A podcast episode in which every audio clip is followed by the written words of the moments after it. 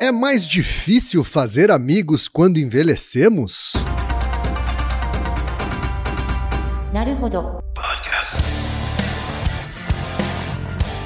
Bem-vindo ao Naruhodô, podcast para quem tem fome de aprender. Eu sou Ken Fujioka. Eu sou o Altair de Souza. E hoje é dia de quê? Fúteis e úteis. Você quer apoiar a ciência? Quer apoiar o pensamento científico? Quer ajudar o Naruhodô a se manter no ar? Ouvir os episódios e espalhar a palavra já é um grande passo. Mas existe um outro jeito. Quem possibilita isso é a Orelo. Você escolhe um valor de contribuição mensal e tem acesso a conteúdos exclusivos, conteúdos antecipados e vantagens especiais. Além disso, você pode ter acesso ao nosso grupo fechado no Telegram e conversar comigo, com Altair e com outros apoiadores. Toda vez que você ouvir ou fizer download de um episódio pelo Orelo, vai também estar pingando uns trocadinhos para o nosso projeto. Combinado? Então baixe agora mesmo o app Orelo no endereço orelo.cc ou na sua loja de aplicativos e ajude a fortalecer o conhecimento científico.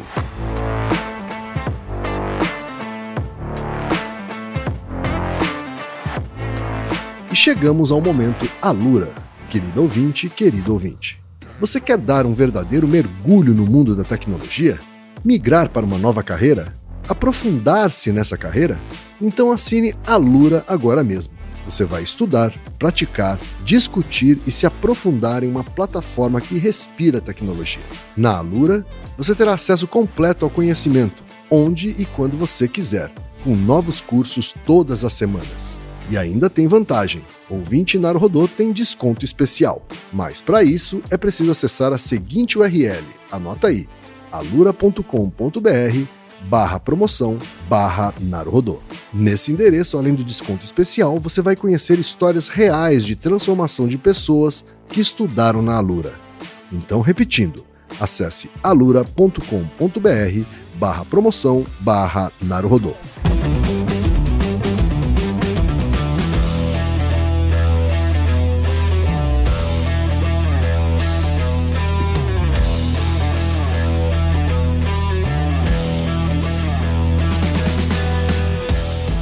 Altair, temos pergunta de ouvintes, Altair. Pessoas com alguma dificuldade de fazer amigos. Né? Olha que é uma só. dificuldade é uma dificuldade mais comum do que as pessoas acham. Não é mesmo? Pois é. O primeiro e-mail, Altair, veio da Marina Pavan, que é designer de User Interface, né? UI designer, tá? Ou seja, um, um designer de interface de usuário. né? E mora em Teutônia, Rio Grande do Sul. Um abraço aí pro pessoal de Teutônia. Nunca tive Não conhecia essa cidade. É, também não conheço, não. Fico, não faço ideia de onde fica. E ela diz o seguinte: uma dúvida surgiu há algumas semanas quando eu estava pensando sobre amizades. Alguns amigos meus de longa data acabaram se mudando para outras cidades ou países. Porém, sempre que entre nosso círculo de amigos voltamos a nos falar, alguém comenta que amizades antigas são duradouras. O que me lembrou, será verdade aquela frase uma amizade dura em média 5 a 7 anos, se passar disso é provável que dure a vida inteira? Obrigado e continuem o bom trabalho. Também temos o e-mail do Aruan da Silva, que é Postdoctor uh, Research Associate na Universidade de Sheffield, na Inglaterra, e gostaria de deixar uma pergunta um tanto filosófica que tem me assolado recentemente. Olha só, da Inglaterra, Altair. Pois é, mais um, mais um pesquisador na nossa grande evasão de cérebros. É, é, não é verdade? Olha só, o grande legado, né, do governo do governo genocida, né, é o, o, o falecimento da nossa ciência. E ele diz o seguinte: Eu já estou por volta dos meus 30 anos e, por ser imigrante num país diferente, tenho uma certa dificuldade de fazer novas amizades e me inserir na cultura. Às vezes, quando converso com outras pessoas da minha idade, me sinto muito velho, entre aspas, ou o assunto das pessoas se tornam desinteressantes por ser algo que encaro como meio superficial ou supérfluo. Ao passo que temas complexos e reflexivos, de que eu gosto, ficam chatos para as outras pessoas. Em geral, me dou melhor com pessoas mais velhas, mas elas também são mais fechadas para amizades novas, já têm família, etc, etc. Refletindo sobre isso, eu gostaria de perguntar se, ao ficarmos mais velhos, aumenta a nossa dificuldade de socializar? E ou se realmente os adultos estão ficando mais infantis. Aparentemente, esse tem sido um tema bastante debatido em certas áreas. Acompanhe vocês desde o Mind Blowing Fucking Episode de como eu sei que você é você e não sou eu. Desde já, grande abraço, um grande abraço, Aruan, e para todos os ouvintes que estão no exterior, não, tá aí acompanhando Sim. a gente? Pois é, eles devem é, sofrer, entre aspas, um pouco com essa coisa, com essa dificuldade de fazer amizades quando eles estão num ambiente cultural diferente. É, né? pois é, Altair. Como é que a gente pode usar a ciência, então, para abordar esse tema, hein, Altair?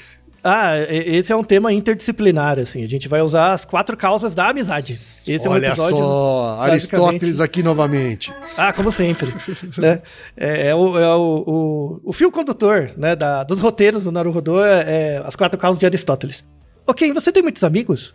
Olha, até que sim, viu? E, e, eu acho que esse... eu tenho mais amigos do que eu consigo administrar. Hum. E, e esses amigos foram mudando ao longo da sua idade? Foram. Muito. Mas, então existem aquelas pessoas que você considera que são seus amigos, mas você não vê há muito tempo. Sim. Na verdade, os meus amigos do ensino fundamental, eu já não tenho mais contato, tá? Porque eram uhum. de outra cidade, então realmente eu perdi totalmente o contato, assim. É, no ensino médio, que eu fiz a, o colégio técnico, né? Uh, ainda tenho alguns contatos, especialmente por WhatsApp e tem dois amigos que eu vejo quando possível, assim, sabe? Não hum. é tão frequente, mas a gente ainda se vê e quando a gente se revê, parece que a gente se viu ontem. Sabe? Isso. né? As outras amizades atuais, elas aconteceram todas depois que eu já, já virei adulto. E, e muitas delas, na verdade, são bem recentes. E, e amizades relacionadas uma... ao trabalho? É, também tenho algumas já de vários anos, mas eu diria que os mais recentes são os que eu tô mais vendo frequentemente. Se você parar pra pensar, né, nesse exemplo que você falou, ah, de que eu tenho amigos que eu não vejo, sei lá, 10 anos e de repente a gente se vê e parece que foi ontem, uhum. né? Isso, isso é um tipo de amizade, né? Uhum. É um uhum. tipo de formação. Outro tipo é aquele amigo que você fez, por exemplo, no trabalho e teve alguma afeição, mas aí, por exemplo, você mudou de emprego ou outra pessoa mudou de emprego, vocês perderam contato, mas você lembra eventualmente da pessoa. Né? Mas quando você, quando você encontra ela, não é o mesmo que encontrar seus amigos do colégio. É, é diferente, é uma outra classe. Sim. E tem aqueles tipos de amigo que são relacionados ao momento presente, que são as pessoas mais próximas de você hoje. Então são, são seus amigos que você passa tempo hoje. Sim. Porque você conheceu há menos tempo e aí o laço se, está se construindo ou se constrói por um contato frequente com as pessoas no momento presente. É isso. Tá? A, a, a, os que estão fazendo parte do meu momento presente, eles, em regra, em regra, são relações que se aprofundaram nos últimos 5 a 7 anos.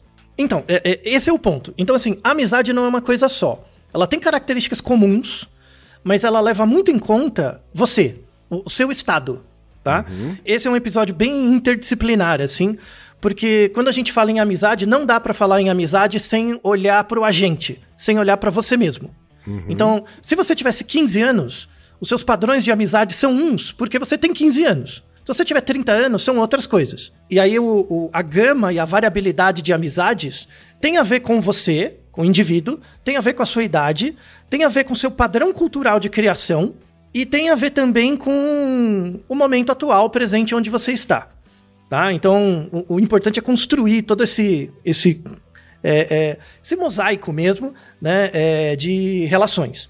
Eu fiquei curioso também, vou deixar aqui uma pergunta para é, nosso querido Reginaldo com, completar, eu, eu, eu, porque eu acho que vai dar diferente do quem. Né? Minha premonição.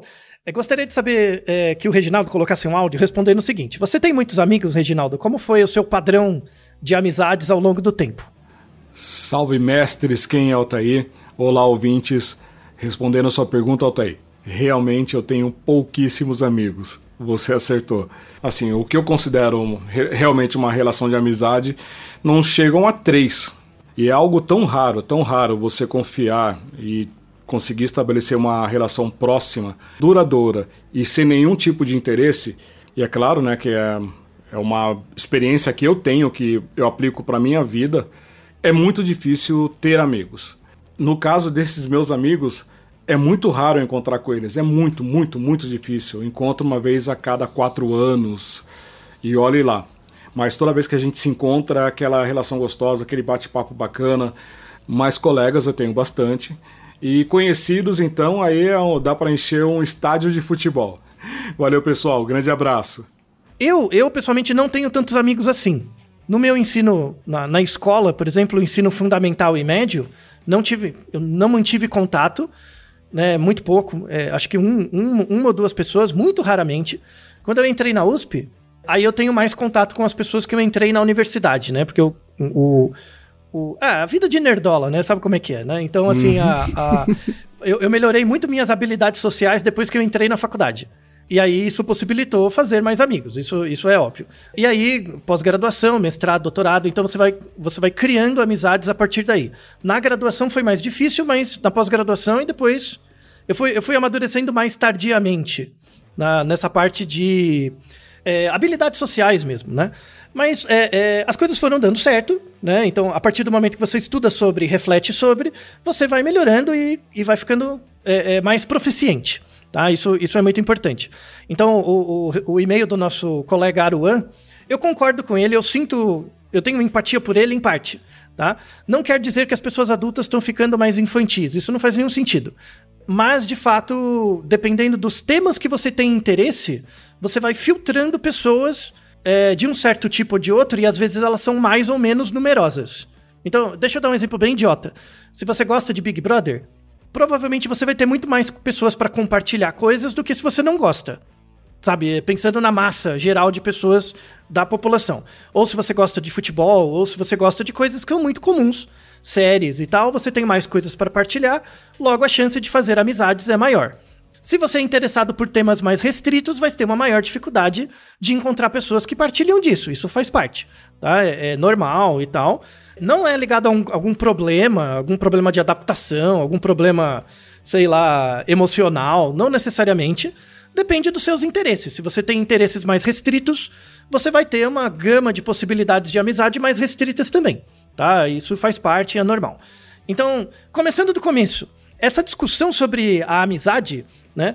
Ela tem um, um papel cultural muito importante. Então, por exemplo, você descreveu quem de forma muito, muito boa diferentes amizades em fases diferentes da sua vida. Se você fosse um russo, você teria muito menos amigos do que você acha, sendo russo. Tá? Então, russos, eslavos, até, até mongóis. É, a, na China não entra tanto, mas uhum. é, pega Mongólia, Rússia, aí toda aquela parte de baixo, Turquia, Armênia. É, a Grécia já não entra, mas todo aquele miolo ali é, uhum. eles, têm uma, eles têm uma percepção de amizade. A amizade é muito mais importante até do que a família. Então, em geral, eles têm muito poucos amigos. Todas os outros, as outras pessoas, por exemplo, da escola, coisas do tipo, são conhecidos. Né? Eles chamam, tem palavras diferentes. Amigo é aquele cara que você, se você cair na rua passando mal, para quem que você ligaria? Essa é uma pergunta importante para você fazer, pensar também quem. Então uhum. imagina que você passou mal na rua. Tá. E tá. E, e, só que assim, você tem acesso ao telefone de todo mundo. Tá? Uhum. Não é um uhum. problema de memória. Você caiu na rua passando mal. Certo. É, pensando agora, você teria alguém para ligar? Não vale, não vale esposa, nem família. Tem vários.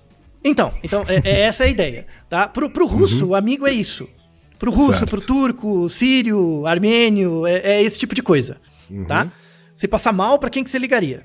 Tá? Uhum. É, mas em, em, em, sociedades mais individualistas, então aí entra, entra o Brasil, entra os Estados Unidos, entra o Canadá, a amizade é mais dispersa. A amizade é aquele. É, ah, tem os amigos da escola, tem os amigos do futebol, tem os amigos do trabalho. O, o termo amizade é mais, é mais disperso. Assim, ele é uhum. aplicado em mais situações. Para sociedades menos, menos individualistas e mais coletivistas, a amizade, o termo amizade é, é aplicado em situações muito particulares. que é contrassensual, né? Que parece que seria o contrário, né? Mas não. Desde os gregos se estuda, se fala sobre a ideia de amizade. Eu gosto muito, já que estamos falando do Aristóteles também, né? É, no livro, no texto, grande texto, texto fantástico, filosófico, que é Ética Nicômano, Aristóteles fala, tem uma parte do livro é grande, mas tem um capítulo, eu acho que é o 9, que é sobre amizade, né? E Aristóteles fala dos três tipos de amizade. Que a gente tem. É, toda amizade tem um motivo. E aí ele fala dos principais motivos para a amizade, né? Então a, a, você tem a chamada amizade utilitária, que é a amizade por um uso. Você tem a amizade por é, prazer, para dividir por para fruição de coisas, por prazer. E você tem a amizade por virtude, né? Que é a busca do bom. Do, do, do bom com letra maiúscula.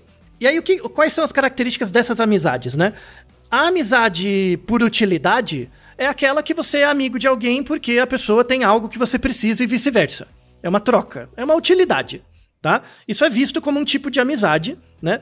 Aristóteles ele diz que, que isso não é a amizade verdadeira, mas sim é uma metáfora do que seria a amizade verdadeira. E não é um problema, tá? Muitas das nossas amizades são utilitárias. Pense em relações de trabalho. Então, pessoa que você trabalha, você vê todo dia, você não vai ser chata com ela só porque a relação de vocês é utilitária.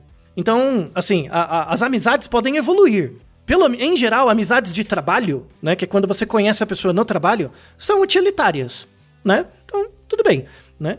Aí você tem as, as amizades onde o foco é o prazer, o reconhecimento do prazer que é aquele amigo de balada, o amigo de festa. É, tem em inglês a expressão, né? Friends with benefits. Amigos só para fazer sexo, por exemplo, entraria nessa coisa do prazer. Esse outro é um outro tipo de amizade também.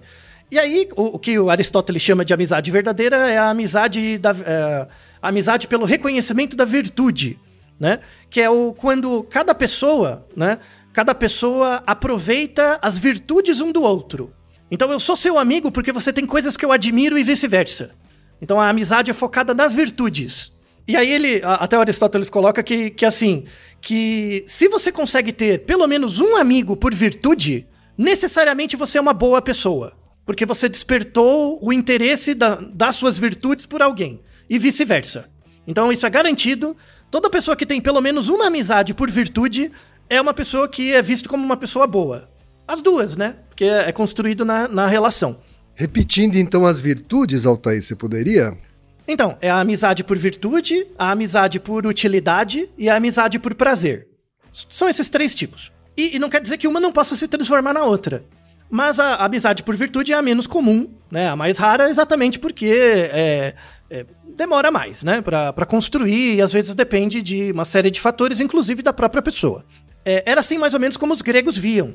Então os gregos achavam a amizade, as amizades gerais eram muito utilitárias. Então eu sou seu amigo porque a gente tem que dividir coisas e eu não vou ser chato por você, com você só porque a gente tem coisas para fazer juntos, né? E aí quando acaba, né, perde-se o motivo e tudo bem. Fica a memória, mas a amizade não se mantém e tudo bem. Se a gente parar para pensar, a maior parte dos nossos contatos é assim, né? E é, é, beleza. E aí, assim, é, é, essa ideia grega, ela permanece até hoje, sobretudo nas sociedades mais individualistas. Então, o modelo de amizade grego, ele é mais presente Brasil, Argentina, América, né? América do Norte, Central e do Sul, né? E uma parte da Europa. Esse é o modelo mais grego de amizade. A gente tem o, o outro tipo de amizade, que é aquela amizade mais. É, que é amigo de verdade, só aquela pessoa que se mataria por você. Sabe? Que é, aí é um pensamento mais coletivista. Tem uma palavra, por exemplo, em coreano, que é chon. Chon em coreano, chon, hum. Né? Chon em coreano é, tem, tem um sentido mais raso e o um sentido mais profundo. O sentido raso é tipo atração. Quando você tem atração por alguém, né? É, é o chon. Mas é mais do que isso, tá? Tem um sentido mais além disso. Que é um, é, o chon é um tipo de amizade. Que é, por exemplo, o exemplo que eles dão, né, quando você vai estudar a, textos, textos coreanos, é, que é o seguinte: sabe quando, por exemplo, imagina que a gente não se conhece quem, e a gente se alistou no exército porque o país está em guerra.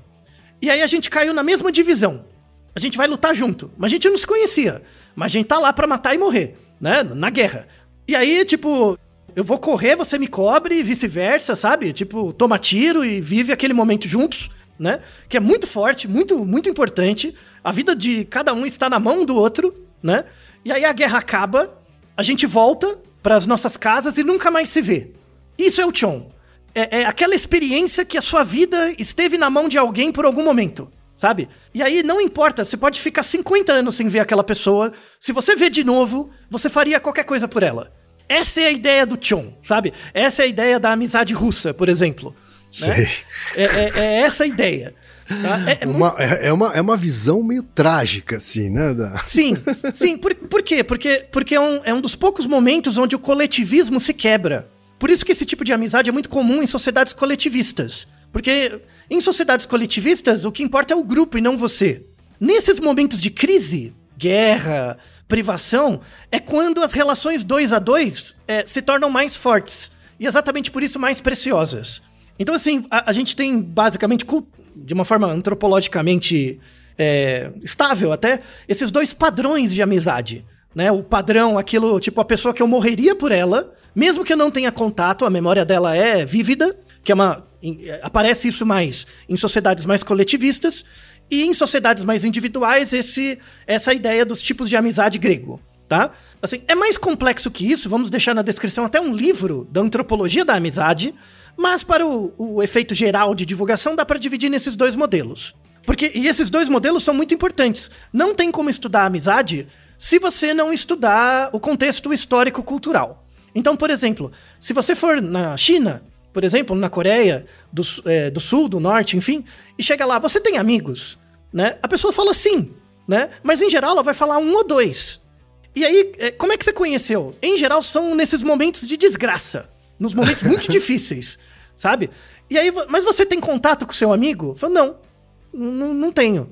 Assim, é, é aquela pessoa, tipo, é, é- vira quase uma entidade, sabe? Um- uma, entidade presente em você, né? Essa, essa ideia do Tchon. É, é- é muito- muito interessante, assim. E, e é Muito interessante interessante. você... É, você só sabe que tem um amigo por Tchon quando você tem mesmo. Não, não dá pra forçar isso, é, é quando acontece. É, é muito interessante. A gente tem muito mais empatia por essa a, a amizade grega, os modelos gregos, né? Então você sabe das amizades por utilidade, das amizades por prazer e das amizades por virtude. Por sorte, espero que todos os nossos ouvintes tenham pelo menos um amigo ou amiga que seja construído por meio da virtude, né? É, Esse é o foco, essa é a meta. E aí, indo pra estudos mais é, ah, saindo agora da, da, da causa final, né? Isso seria um- uma ideia ligada à causa final, né? O, o, o efeito cultural da amizade. Tem uma questão, uma outra causa final evolutiva importante, que é a, importância de ter amizade é para sobreviver, sobretudo para espécies é, sociais. Então, eu confio em você, você confia em mim e tal. E aí tem a, a- a- pensando em causa final, tem uma coisa bem interessante, que é assim, a definição de amizade, tá? Teve uma discussão muito grande, mas eles chegaram mais ou menos num consenso do que, que seria a amizade, para dar uma definição para conseguir estudar. Então, abre aspas, né?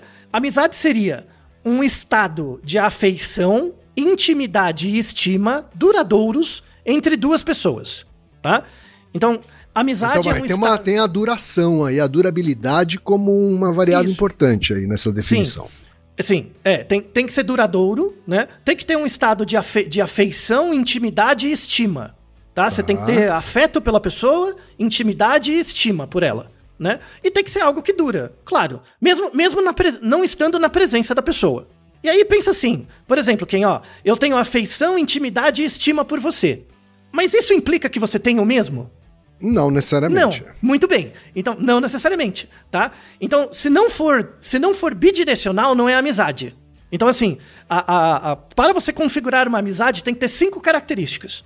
A primeira é uma relação diádica, é dois a dois, tá? Não tem amizade de grupo. Tipo, a definição de amizade não se aplica a um grupo, não se aplica a uma empresa, a time de futebol, nada. É, é eu e você, é dois a dois. Isso é uma relação diádica. Primeira característica. Segunda característica é recíproco.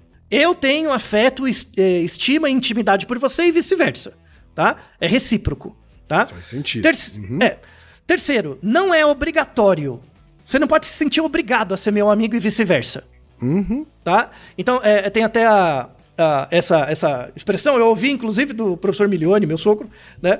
Que é: os amigos você não escolhe, você descobre. É, é essa a ideia. Você, tipo, descobre. sabe, é- aparece, floresce a ideia da amizade, tá? Sim. E isso é o modelo grego, né? É, não é obrigatório, você não é obrigado a ser amigo de ninguém, tá? A não ser que seja amizade por utilidade, né? Aí é outra história, tá? Então é uma relação diádica, é recíproco, não é obrigatório, é igualitário, igualitário, então a gente tá no mesmo nível, né? Enfim. E o último, na nossa amizade existem tarefas que são divididas, a gente divide tarefas com o objetivo último de gerar companheirismo. Tudo bem? A gente divide atividades. Então, ah, sai pra jantar, conversa, tipo, troca mensagens, sabe? Então, é, é, essa, essa força pra manter algum tipo de contato, mesmo que seja a cada 10 anos, é uma divisão de tarefas. Então, por exemplo, se eu fico mandando mensagens pra você e você não responde, já começa a quebrar os 5. Então, é, é, isso acontece em muitos casos, né? Muitas amizades são assim. Às vezes um lado fica procurando e aí a amizade esfria. Por quê? Porque falta essa, essa ideia da tarefa dividida, né? Da divisão de tarefas. A amizade é uma relação diádica, é recíproco, não é obrigatório, é igualitária e tem tarefas divididas para gerar companheirismo, tá bom? Então, tem um- um livro e vários artigos com essas referências e tal. É uma definição razoável, né? Se parar pra pensar, ela, ela explica bem, né? As ideias das amizades. Mas tem um ponto importante, que eu vou cantar uma pedra aqui, não vou alongar muito pro, pro episódio não, não mudar de tom, tá? Mas parando pra pensar nessas cinco características, existe a amizade de você com seu gato? Ou cachorro? Porque pensa, ó, é uma relação diádica, é você com o bicho. Tudo bem, né? É recíproco. Vai, você gosta do bicho, vou até supor que o bicho gosta de você. Apesar de eu não ter, a gente não ter empatia pelo bicho. É obrigatório. Então, assim, o- o- a questão da amizade é quebrada em duas coisas. Você pode não ser amigo do gato ou do cachorro, mas ele não tem escolha. Ele não tem escolha, Verdade. tá? Então quebra a obrigatoriedade. É igualitário? Também não é. É uma relação que não é igualitária. Exatamente porque a, a obrigatoriedade é quebrada, né? E aí, tem tarefas divididas pra gerar companheirismo? Também não tem, né? Tipo, é, é você sai e deixa o bicho sozinho o tempo todo, quando você chega, o bicho vem fazer festa, né? Eu vou fazer festa. Ah, ele gosta de mim. Porra, que desgraça, né? É tipo, sabe, sabe aquele amigo? Sabe aquele amigo que você tem que sempre quando você precisa ele tá lá, mas quando ele precisa você não tá? Sabe? Aham. É tipo isso, sabe? Então, assim, é- é, pensando nesse.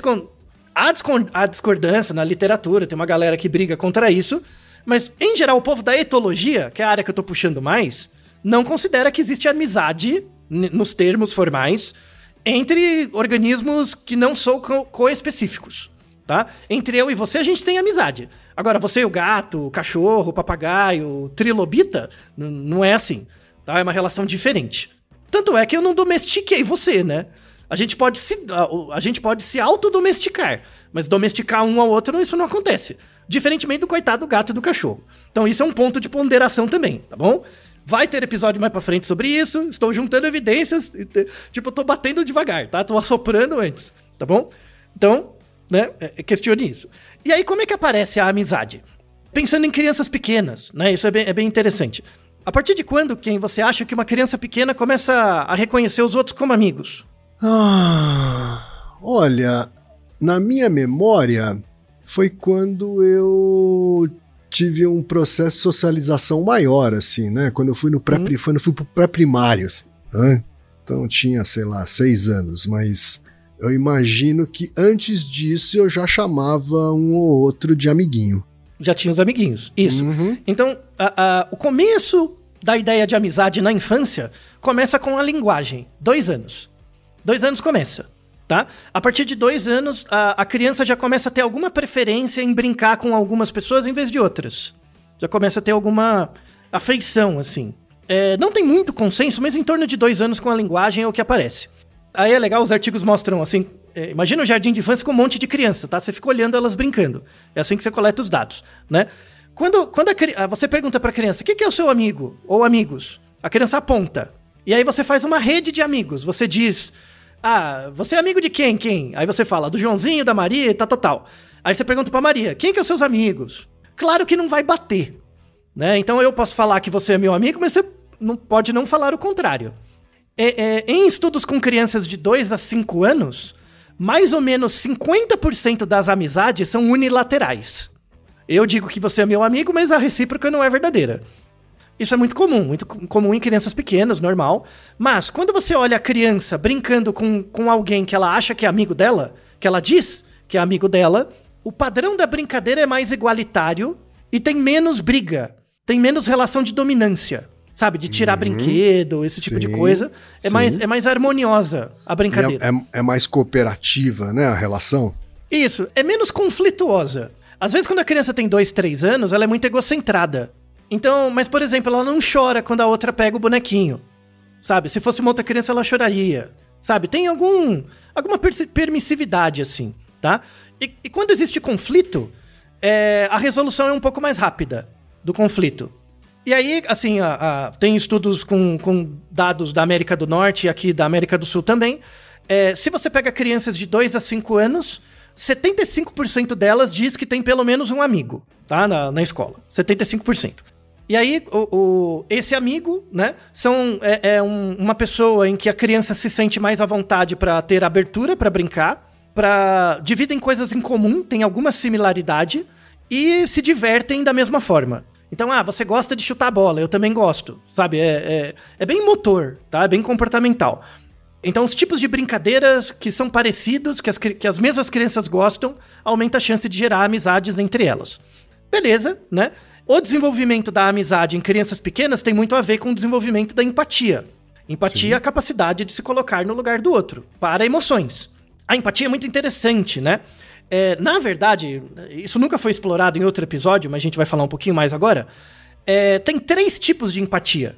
Tá? A empatia não é uma coisa só, não é essa coisa que se fala se colocar no lugar do outro, não é só isso. Tá? Tem três graus da empatia. Tem a empatia emocional, a empatia motivacional e a empatia cognitiva. A empatia, a empatia emocional, ela é muito ligada, por exemplo, à dor. Então tem um, tem um experimento que é um, um adulto, ele faz isso, ele pega uma agulha e ele espeta a agulha nele mesmo. Ele espeta a agulha nele mesmo na frente da criança.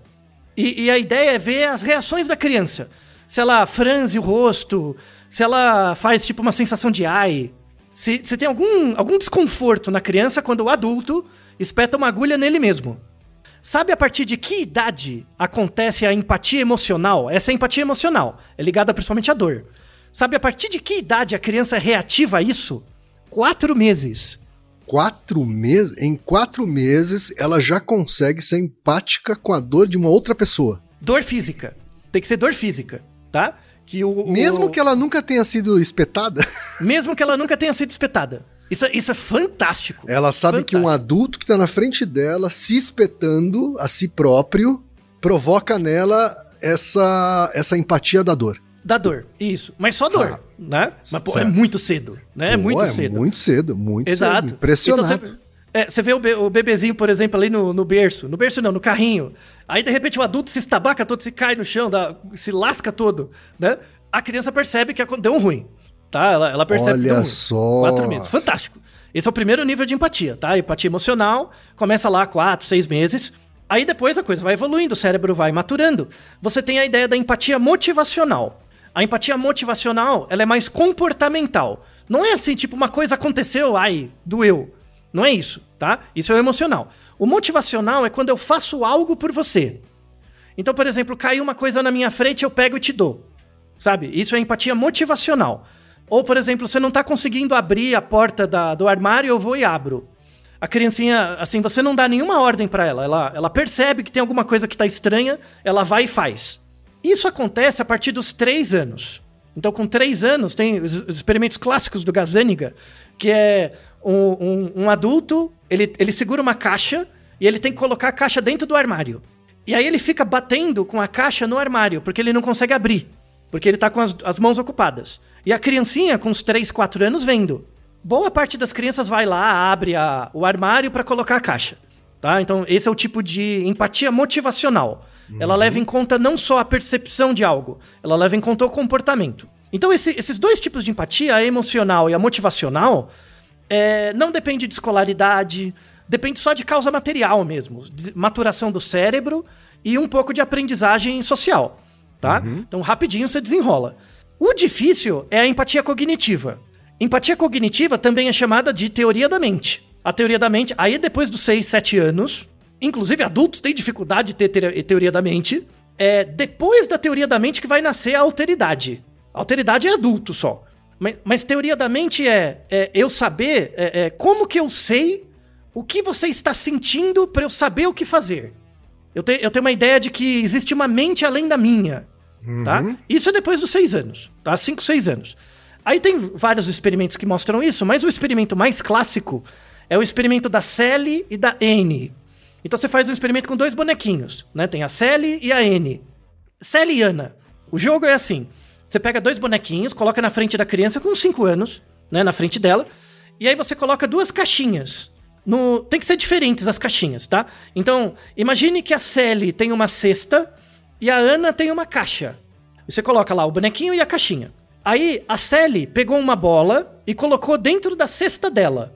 E aí você pega o bonequinho, né? A Sally pega o bonequinho, a bola e coloca dentro da cesta dela, tá? E a Anne tava do lado com a caixa. Aí a Sally saiu para ir no banheiro. Ela saiu da sala. Aí você tira a Sally, a bonequinha da sala, tá? A Sally saiu da sala. Aí o que, que a Anne fez? A Anne pegou a bola da cesta da Sally e colocou na caixa dela. Tudo bem? Certo, ok. Tá?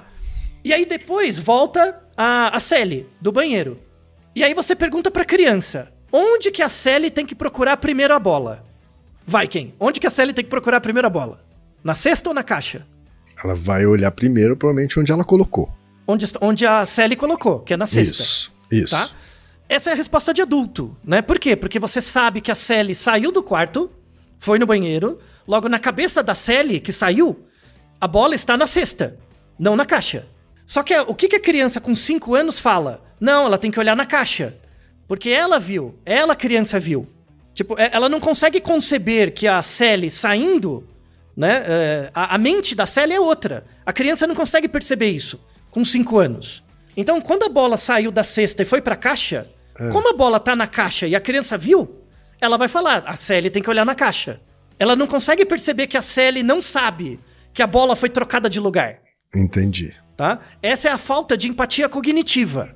Uhum. Tá? Crianças com 4, 5 anos costumam ter esse tipo de erro. Para o adulto é meio normal. Não, a, a criança saiu da, da sala, ela não sabe que foi trocada a bola de lugar. Né? Então ela vai olhar primeiro onde ela achava que estava a bola. Tudo bem? Tá? É, a, a, criança pequena ela só vai conseguir ter essa capacidade depois dos 6 anos. Então demora um tempo. Tá? Demora um tempo para ela desenrolar isso. Precisa de muita maturidade neuronal tá? Muito desenvolvimento do cérebro mesmo, para você saber que quando uma pessoa sai da sala, a mente da pessoa sai com ela. E a mente dela é diferente da sua. Então, isso é a teoria da mente. Então, por exemplo, pensa quando você é uma criança pequena, que você só tem de 6 a é, 6, 8 meses, você só tem capacidade de ter empatia emocional. Como é que você vai fazer amigo? Né? É, é, é difícil, né? Então, para você começar a ter amizades, você tem que ter pelo menos a empatia motivacional. Que é você vê uma, uma criança com uma dificuldade, você vai lá e ajuda. Então é por isso que as amizades começam lá pelos dois, três anos. Porque é quando se desenvolve a empatia motivacional. Quando, quando a, a, a, tem o desenvolvimento da empatia cognitiva, que é depois dos seis, sete, oito, nove anos, que é quando eu consigo saber que o que tem na sua cabeça é diferente da minha cabeça, aí as amizades ficam mais complexas. Porque, ah, você sabe coisas que eu não sei. Será que você tá gostando de mim mesmo? Que aí, onde aparece, por exemplo, criança com 8, 9 anos, começa a falar que ninguém gosta dela. Tem isso também. Por quê? Por que, que criança tem dificuldade de, de saber se os outros gostam dela? Porque ela não tem. Ela tem dificuldade de perceber essa empatia cognitiva. Né? O que, que tá na cabeça dos outros? Ela não sabe, né? Então, é, é, por isso que é, quando você vê, por exemplo, em escola, criança com 8, 9 anos, fala muito assim: eu gosto de você, eu amo meu amigo, sabe? Como uma forma de concretamente reforçar os laços. E aí, quando eu falo, eu, eu gosto de você, quem? Você não responde? Puta, é uma puta paulada. Né? Porque eu dou o meu, meu, concreto, mas não tem a concretude de volta. Puxa, aí é difícil. Então, é, é, pensam. As pessoas acham que, é, tipo, é, pessoas que são extremamente cruéis, é genocida, essas coisas. Não é, velho. É criança de 6 a 12 anos. Pensa a crueldade em pessoa nessas crianças aí. Então, por exemplo, como elas são muito concretas, né? Eu gosto de você porque você tem coisas em comum comigo, né? E muitas dessas coisas em comum são físicas. Então, por exemplo, eu tenho óculos, você não tem. Já é um motivo para não ficar amigo. Não dá vontade de dar uma camaçada de pau nessas crianças? Dá vontade, claro, né? Porque é um motivo imbecil, mas é o desenvolvimento, fazer o quê? O problema é quando você tem 30 anos na cara e ainda faz isso, né? É verdade. Esse é o problema, né? Aí faltou, faltou função cognitiva, faltou cérebro em algum lugar. É, é, aí é complicado. Mas com criança pequena, você tem que mediar isso, né? Não é porque. Aí, aí você tem que ser concreto, você tem que falar. Não é porque o, o Joãozinho tem óculos que ele é diferente de você. Tem que ser dito. Não conta que a criança vai desenvolver isso na cabeça dela, porque tá desenvolvendo a teoria da mente, empatia cognitiva. Então você expor a criança ao contraditório, ao diferente, é- é, a- aumenta muito a capacidade da teoria da, teoria da mente se, se desenvolver melhor. Então, se eu, se eu estudo com branco, negro, amarelo, óculos, sem óculos, alto, gordo, bago, baixo, tudo, né, verde, tudo, né? Se eu estudar com, com o máximo de diversidade possível, eu tendo a não usar esses atributos físicos concretos para determinar quem são os meus amigos ou não. Então, quanto mais homogêneos os grupos, maior a chance das amizades serem determinadas por questões concretas. Branco e negro, óculos, não óculos, é, sei lá, classe A, classe B.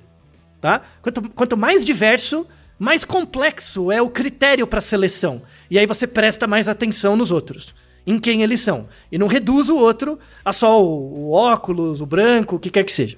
Muito importante. Muito Ou importante. seja, também. é, é mais uma mais um ponto positivo aí pra diversidade num grupo, né? Não, com, com- com certeza, a literatura é vasta a respeito, né?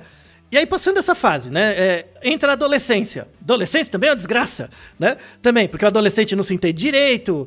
Aí, a, a busca do adolescente é por amizades em que você tem qualidade de relacionamento recíproco. Eu não sei se você lembra, eu não sei como era no, no seu ensino médio, Kim, mas tinha as panelinhas no ensino médio? Tinha o povo, sei lá, os roqueiros, tinha os baladeiros, tinha os sei lá quê, sabe? Os que... Tinha o povo do beisebol, sabe? No- no- na federal tinha o povo do beisebol dentro da federal? Tinha um ou outro. É, então. é, é, a ideia na adolescência é você dividir, assim, é, buscar amizades em função das coisas que as pessoas fazem. Sim, Né? sim.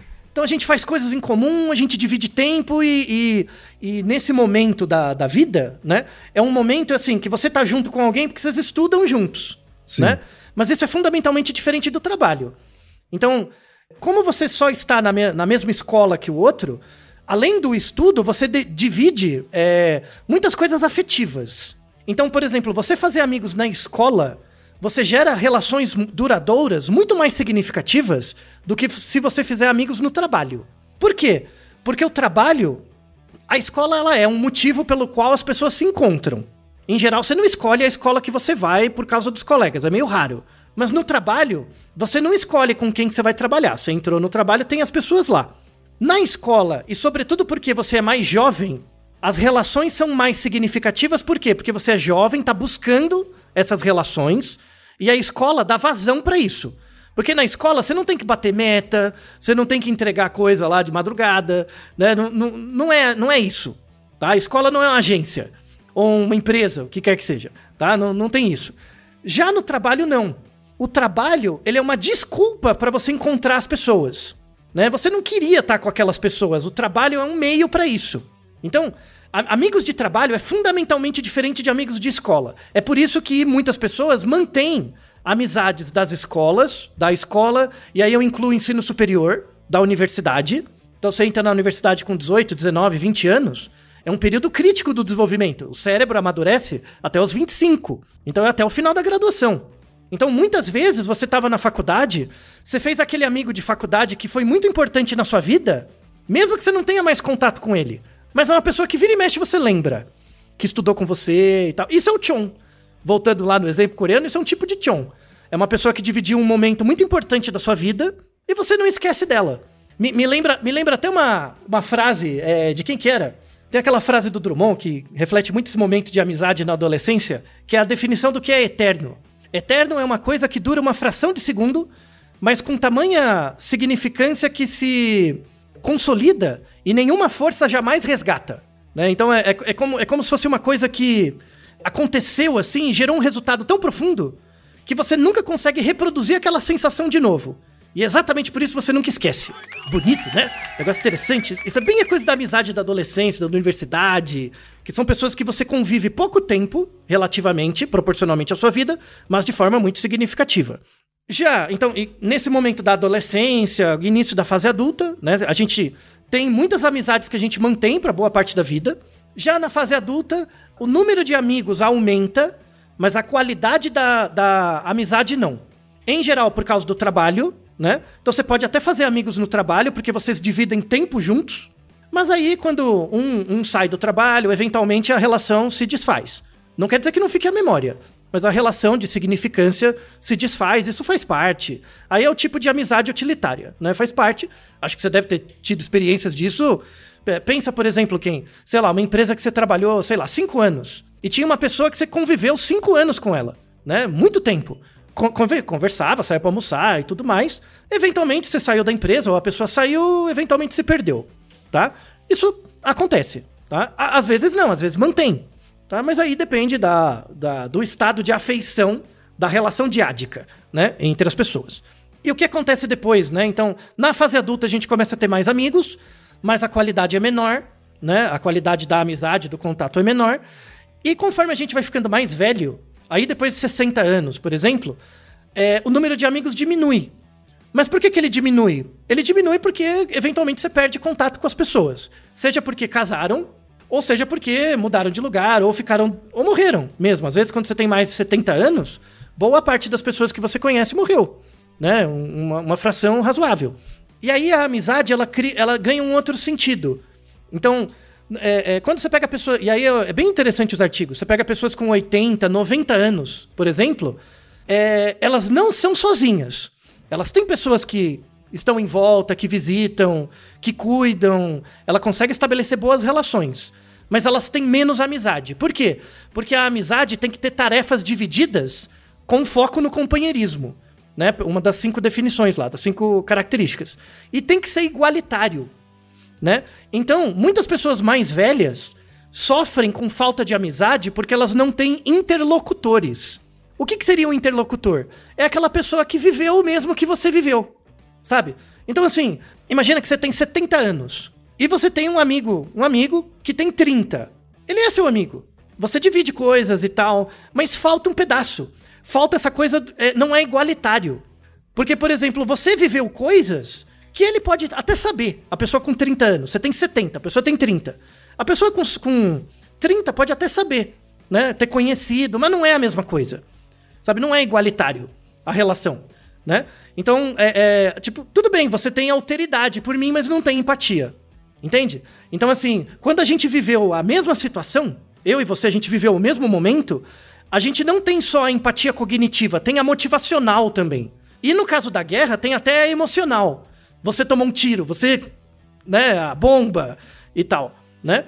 É, conforme você vai ficando mais velho e tem menos pessoas que viveram a mesma coisa que você, os outros que compartilham a amizade com você têm até a empatia cognitiva, mas não vai ter a emocional e motivacional. Só para dar um exemplo de como isso é importante, por exemplo, é, no final do ano, né, finalzinho do ano passado, 2022, perdemos o Pelé, por exemplo, né?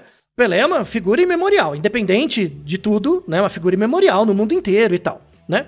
Imagina que hoje, né? Hoje você tem 30 anos, tá? Hoje, 30 anos, você, uma boa parte da sua vida, você conhece o Pelé, lembra, viu coisas, né? Tem, tem é, empatia emocional, motivacional e cognitiva com a figura do Pelé.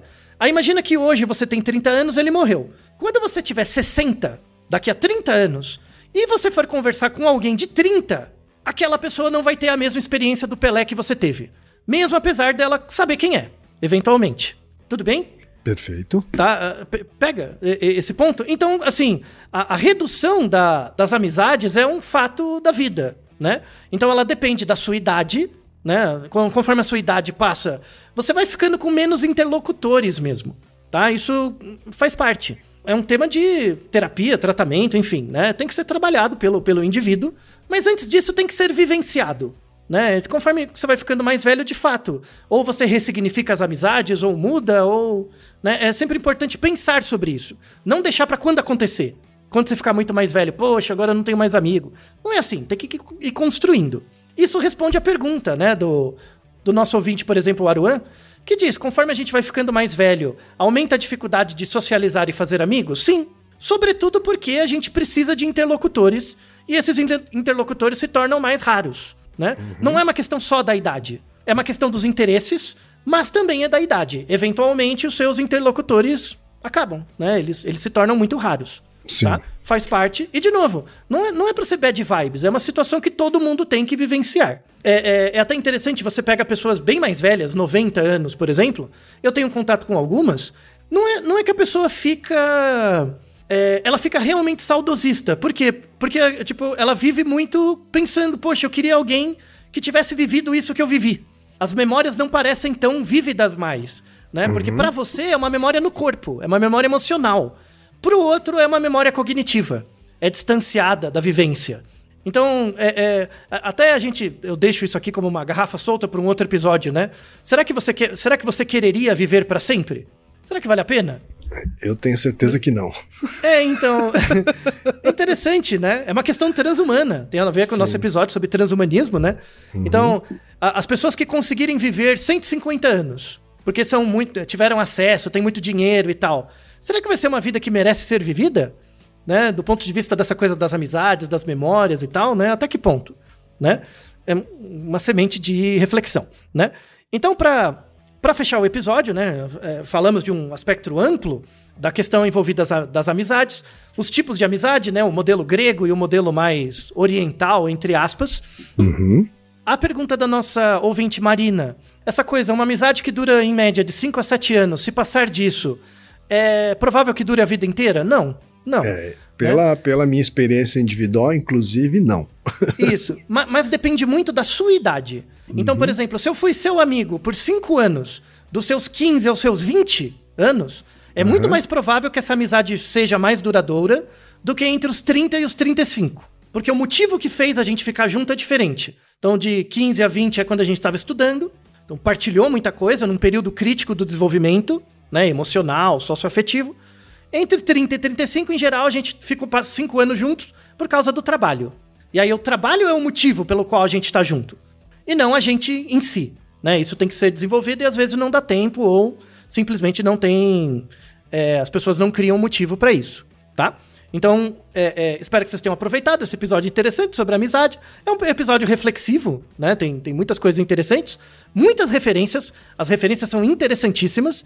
E eu quero deixar uma, uma, um, um artigo final, tá? 2023, esse artigo, tá? Um artigo fantástico que mostrou o seguinte: é, eles pegaram grupos de pessoas que eram é, amigos mesmo, tá? Pessoas que é, é cumpriam cinco critérios de amizade, né? Sim. E pessoas que eram diziam que eram amigos, mas eram na verdade conhecidos.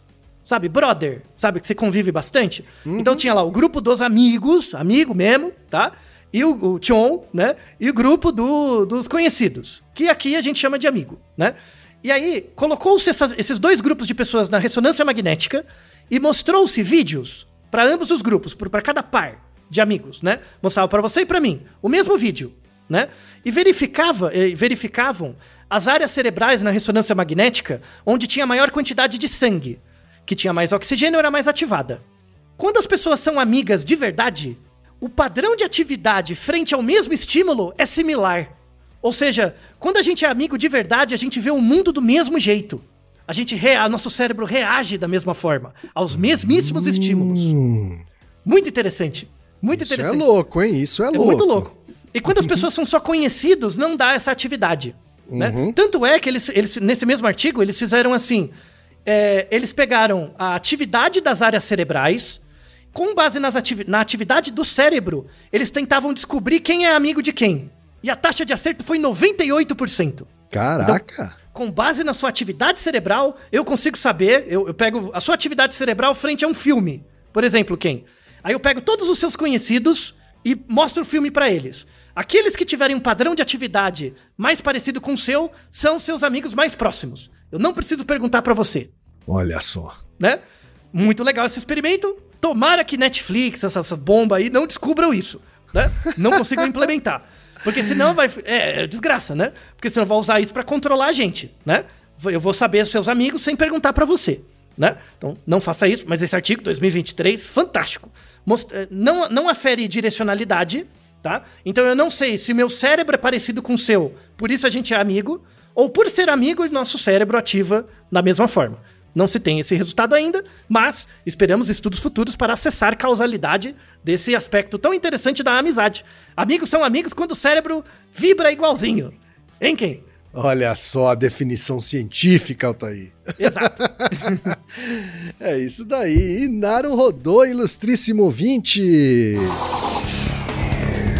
E você já sabe, aqui no Naru Rodô, quem faz a pauta é você. Você tem alguma pergunta pra gente ou quer comentar algum episódio? Escreva pra nós. podcast@naruhodô.com.br. Repetindo? podcast@naruhodô.com.br. E lembre-se, mande nome completo, idade, profissão e a cidade de onde você está falando. É isso aí. な